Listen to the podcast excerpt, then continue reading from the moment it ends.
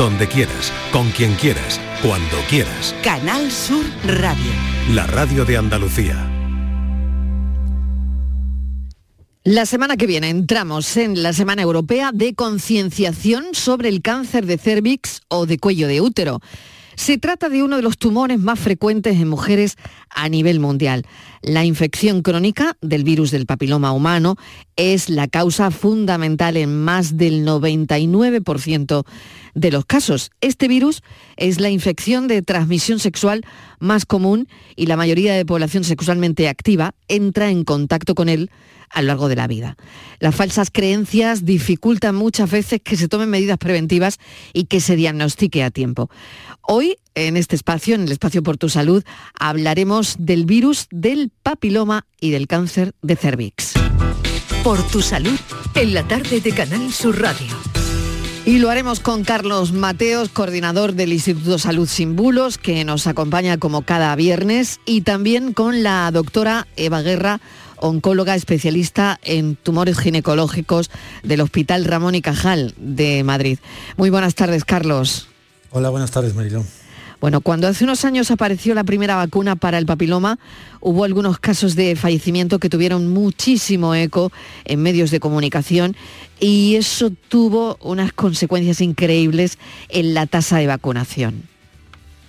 Pues sí, la verdad que es un caso que está analizado en, muchos estudios científicos y recuerda un poco a lo que sucedió después con los efectos adversos de las vacunas del COVID. Eh, tenemos de repente una vacuna eh, para el virus más frecuente en las relaciones sexuales, causante de diferentes tipos de tumores. Los médicos están encantados, la población empieza a vacunarse y de entre los miles de personas, de, chicas que, que se vacunaron, aparecen pues, algunos casos de fallecimientos que se sospecha, que sospechaba en aquel momento, que tenían relación con la vacuna. Los medios de comunicación dieron una cobertura enorme a esos casos, aunque luego se demostró que muchos no tenían nada que ver con la vacuna. Y claro, entró en escena el miedo. Bajaron las tasas de vacunación y se tardó mucho tiempo en recuperarlas, hasta dos años. Mientras tanto, en ese lapso, pues muchas niñas se quedaron sin vacunar, se pusieron al riesgo al llegar a la edad de las primeras relaciones sexuales de desarrollar pues, un tumor de cuello de útero o de otro tipo. Da igual que los médicos y las autoridades sanitarias explicaran que entre miles de casos puede haber efectos secundarios, pero que el beneficio compensaba con creces el riesgo. La cobertura mediática de esos casos se magnificó, parecía que eran muy comunes y claro, bajó la vacunación.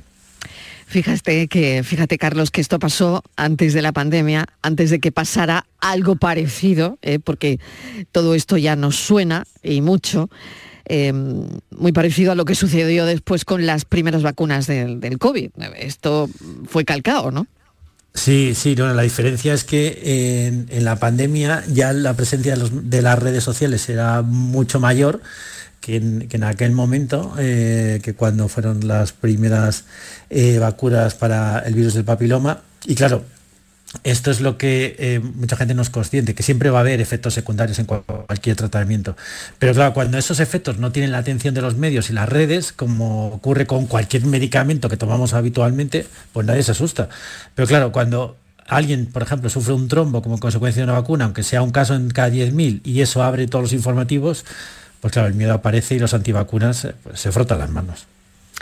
Vamos a intentar despejar esos miedos provocados por falsas creencias acerca del virus del, papiloma. Nos centramos en, esto ahora y del cáncer de cervix con la doctora Eva Guerra. Es oncóloga, como hemos comentado, especialista de tumores ginecológicos del Hospital Ramón y Cajal de Madrid. Buenas tardes, doctora. Bienvenida. Muy buenas tardes, un placer estar aquí con vosotros. Bueno, ¿qué tumores pueden provocar el virus del papiloma? Eh, pues a ver, eh, en, la mujer, en concreto, que son las, las pacientes que yo veo en la consulta, puede provocar tumores ginecológicos, el más frecuente, el, tumor del cáncer de cuello de útero, pero también se asocia a cáncer de, vagina y de vulva.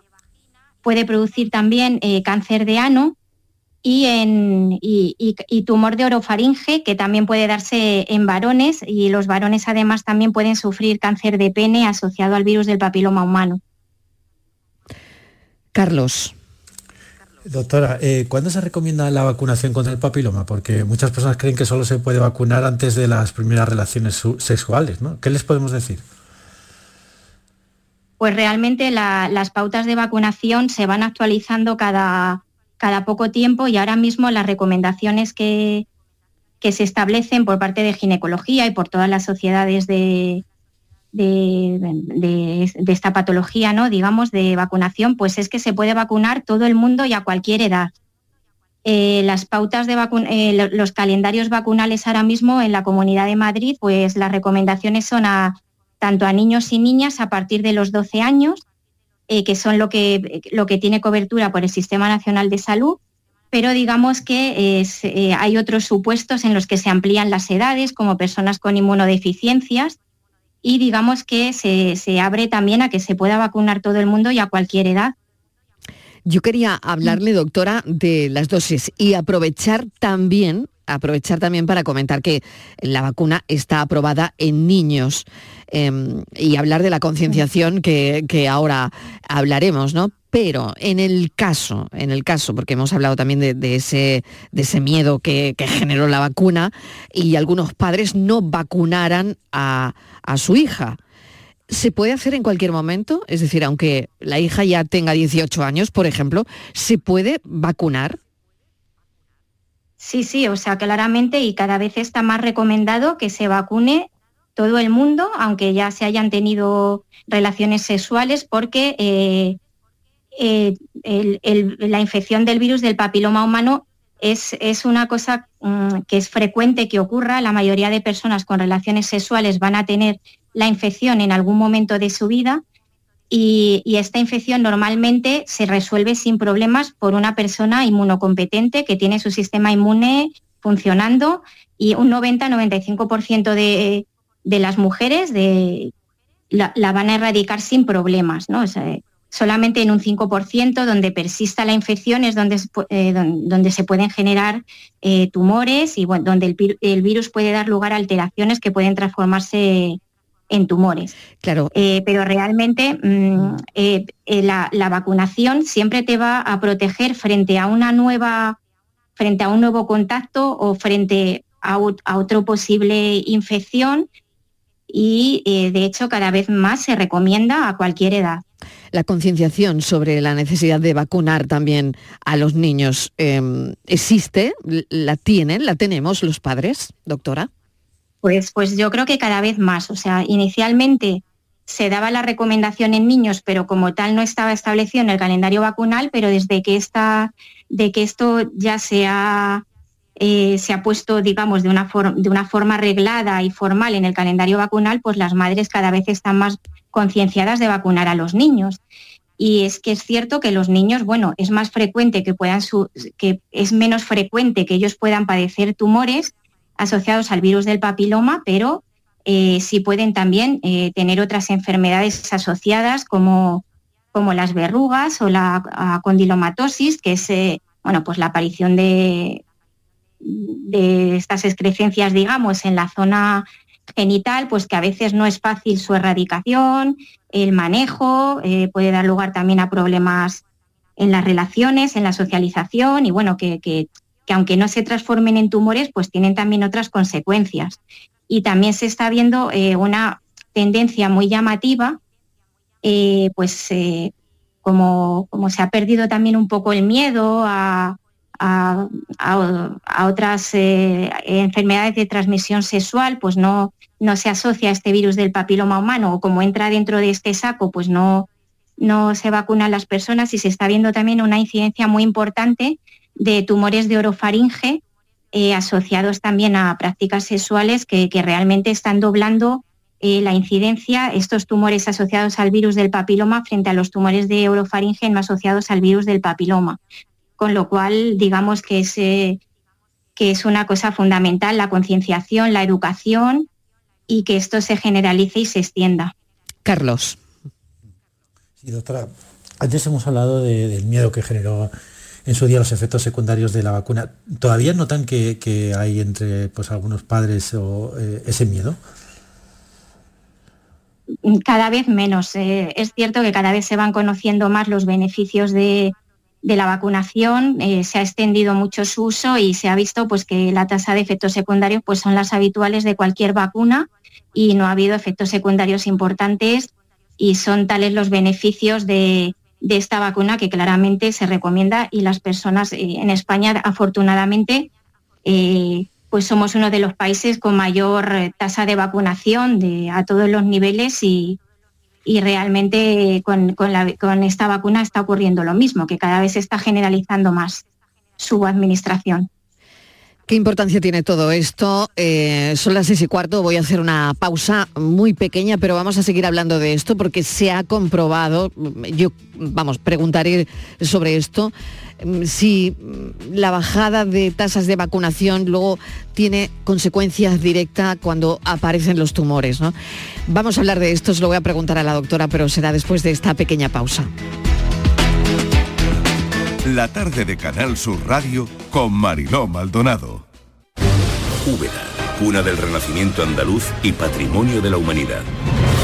Hoteles con encanto en lugares increíbles. Adéntrate en el renacimiento del sur de España, donde disfrutar de un turismo con unos servicios al visitante de excelencia. Sumérgete en su historia. Úbeda. Ven te sorprenderá.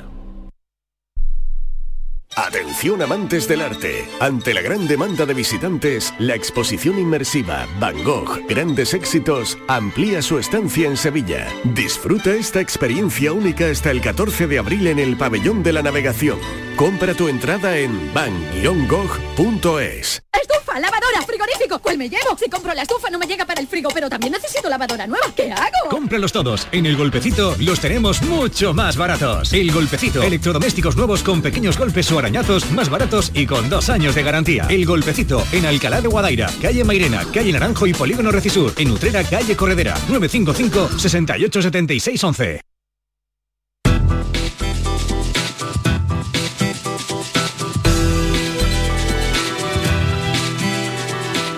Estamos hablando del cáncer de cervix o de cuello de útero, estamos hablando de la vacuna que puede evitar esto, que es eh, la vacuna para el papiloma, ¿no?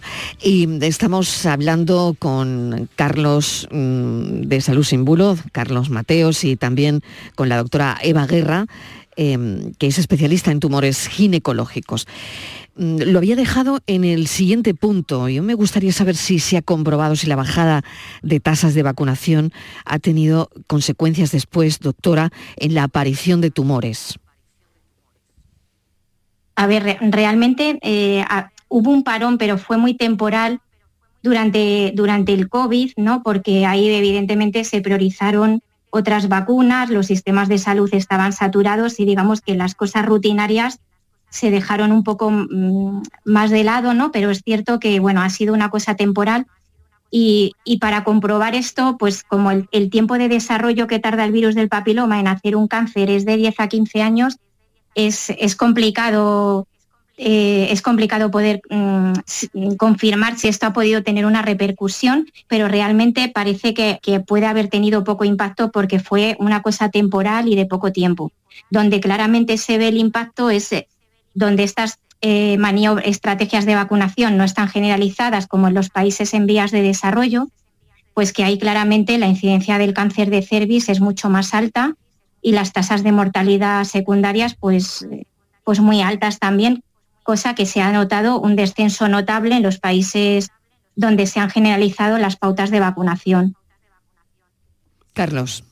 Eh, doctora, antes eh, has comentado que muchos jóvenes han perdido pues el miedo a, eh, sobre todo pues al SIDA y, han dejado de protegerse en las relaciones sexuales, eh, eh, sin ser conscientes precisamente de que hay virus mucho más frecuentes que el VIH como es el, virus del papiloma. ¿Cómo puede acabar afectando al desarrollo de tumores relacionados con el papiloma pues dentro de unos años, como bien comentabas, dentro a lo mejor de 10 años? Mm, pues realmente que, veamos incidencia pues, de estos otros tipos, eh, como pueden ser el cáncer de orofaringe, em, pues del cáncer de cáncer de pene, cáncer de ano, pues cáncer de, eh, de, vagina, de vulva. O sea, me refiero que, realmente queda un trabajo de concienciación muy importante y de educación, de conocer los riesgos reales a los que se asocia este virus y que realmente eh, con una vacunación podríamos evitar muchos de estos problemas con el coste sociosanitario que, implica ya desarrollar un, tumor de, estas características, ¿no? Doctora, hay un mito, ¿no? Y como desterramos mitos los, los viernes, ¿no? Que sugiere que el cáncer de cuello de útero solo afecta a mujeres con múltiples parejas sexuales, ¿no? ¿Cómo se podría desmontar esto, si es que se puede? Pues, pues digamos que, una mujer, eh, aunque haya tenido una única pareja, eh, no está exenta de poder tener una infección del virus del papiloma humano y que si su sistema inmune no la erradica del todo, pueda mm, llevarle a problemas como la generación de un tumor asociado, ¿no? como el cáncer de cuello de útero. Entonces, digamos que evidentemente cuanto más parejas tengas y más, más relaciones eh, con más promiscuidad, pues es cuestión de estadística, más probabilidades de, que tengas un contacto con el virus y de que en una de las infecciones no lo erradiques y, te pueda generar problemas. Mm, entonces, un poco la, enseñanza de esto es que toda mm, persona, toda mujer que haya tenido alguna relación sexual en su vida tendría ya que empezar o, eh, acogerse a las estrategias de cribado del cáncer de cuello de útero. Carlos. Eh, doctora, eh, todavía hay mujeres que, por lo que nos dicen las estadísticas, no tienen asumida la importancia de hacerse citologías de manera periódica. ¿Cuál es la importancia de estas pruebas, la prueba del Papá Nicolau? Pues digamos que la, que la citología cervicovaginal eh, es una prueba que ha demostrado reducir la, incidencia y la mortalidad por cáncer de cuello de útero, con lo cual es una prueba eh, de vital importancia. Además, es una prueba inocua, evidentemente puede generar algunas molestias, pero digamos que el beneficio asociado a la realización de la misma es clave porque nos permite detectar anomalías en las células que nos pueden, estar ya traduciendo lesiones mm, con potencial, eh, lesiones precancerosas que pueden dar lugar a un carcinoma invasivo de, cuello de útero. Y digamos pues que, es clave eh, acogerse a estos programas de cribado y acudir al ginecólogo de forma periódica. Eh, ahora mismo el cribado se recomienda a partir de los 25 años de edad y es una, es una cuestión también que está en continuo en continuo cambio ¿no? sobre cuál es la estrategia más adecuada de cribado, si las citologías o la detección del virus del papiloma humano.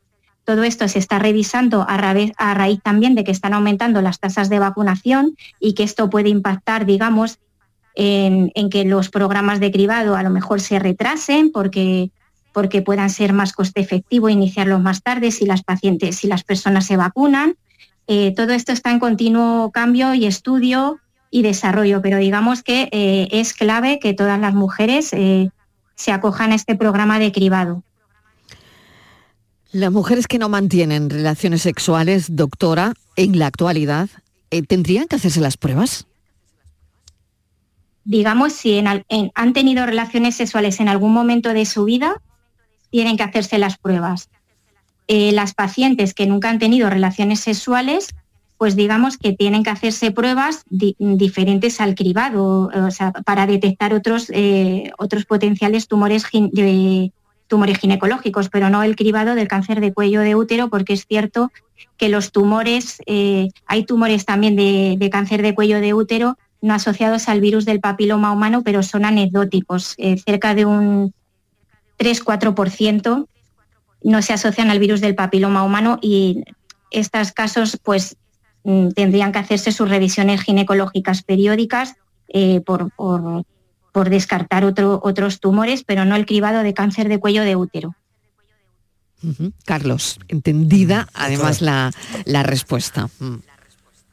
Sí, em, ¿existe alguna relación entre el no haber tenido hijos y un mayor riesgo de tener cáncer de útero o no tiene nada que ver? En principio no es un tumor que se asocie a desbalances hormonales con lo cual el tema de la, de la natalidad no impacta directamente, o sea, sí puede asociarse el hecho de personas que hayan iniciado muy precozmente eh, sus relaciones sexuales y hayan tenido muchos hijos secundariamente a esto, ¿no? Y, que hayan tenido varias parejas. pero no el hecho de no haber, de, haber tenido o no hijos, no es un tumor asociado a, a desbalances hormonales que puede, que, a los que puede dar no tener hijos eh, y que puede llevar a más riesgo de otros tumores ginecológicos como el cáncer de útero, por ejemplo. Y doctora, es cierto que mm, los síntomas, ¿no? ya, por entrar ¿no? dentro de, eh, del glosario, del rosario de síntomas, ¿no? Es, cierto que los síntomas del cáncer de cervix podrían tratar en, tardar en aparecer, ¿no? Y le preguntaría cuáles son también esos síntomas.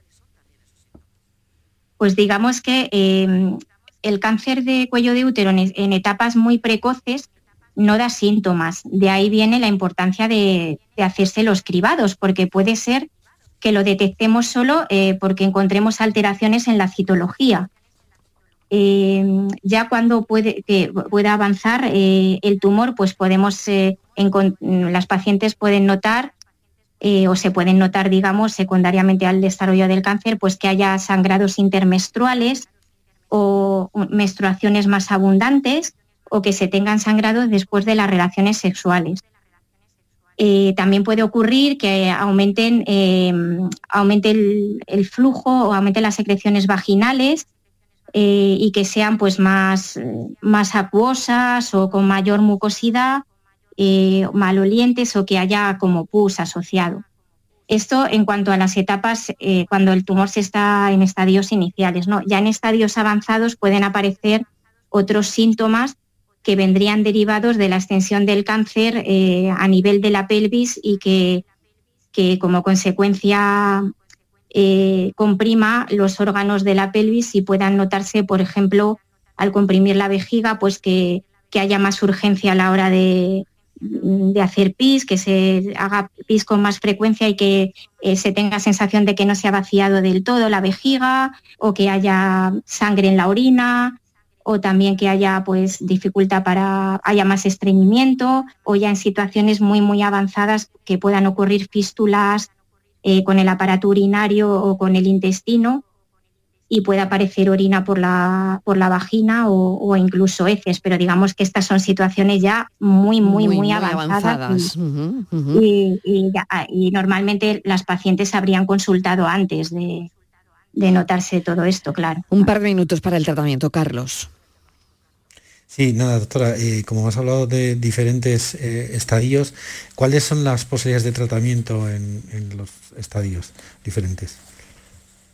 Pues digamos que, estamos eh, viviendo una etapa muy bonita y esperanzadora en cuanto a, las terapias del carcinoma de cervix. En, estadios avanzados, digamos que eh, el principal mito fue la llegada de los tratamientos biológicos, los antiangiogénicos asociados a la quimioterapia, y digamos que el mayor boom que hemos, eh, que hemos experimentado a raíz de la publicación hace dos años de estudios con inmunoterapia en primera línea, que digamos que han aumentado mucho el pronóstico y la supervivencia de la enfermedad.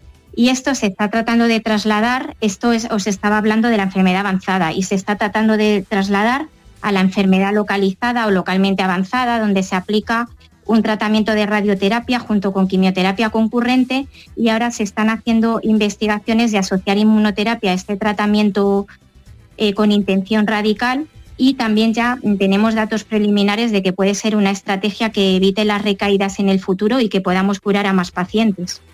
Doctora Eva Guerra, le agradecemos enormemente que nos haya atendido oncóloga especialista en tumores ginecológicos del Hospital Ramón y Cajal de Madrid. Em, le agradecemos mm, su participación en, nuestro espacio porque la semana que viene es la prevención, es la de la prevención del cáncer de cuello de útero. Y Carlos Mateos, coordinador del Instituto de Salud Sin Bulos, como siempre, muchísimas gracias. Muchísimas gracias a vosotros. En toda Andalucía. Canal Sur Radio. La radio de Andalucía.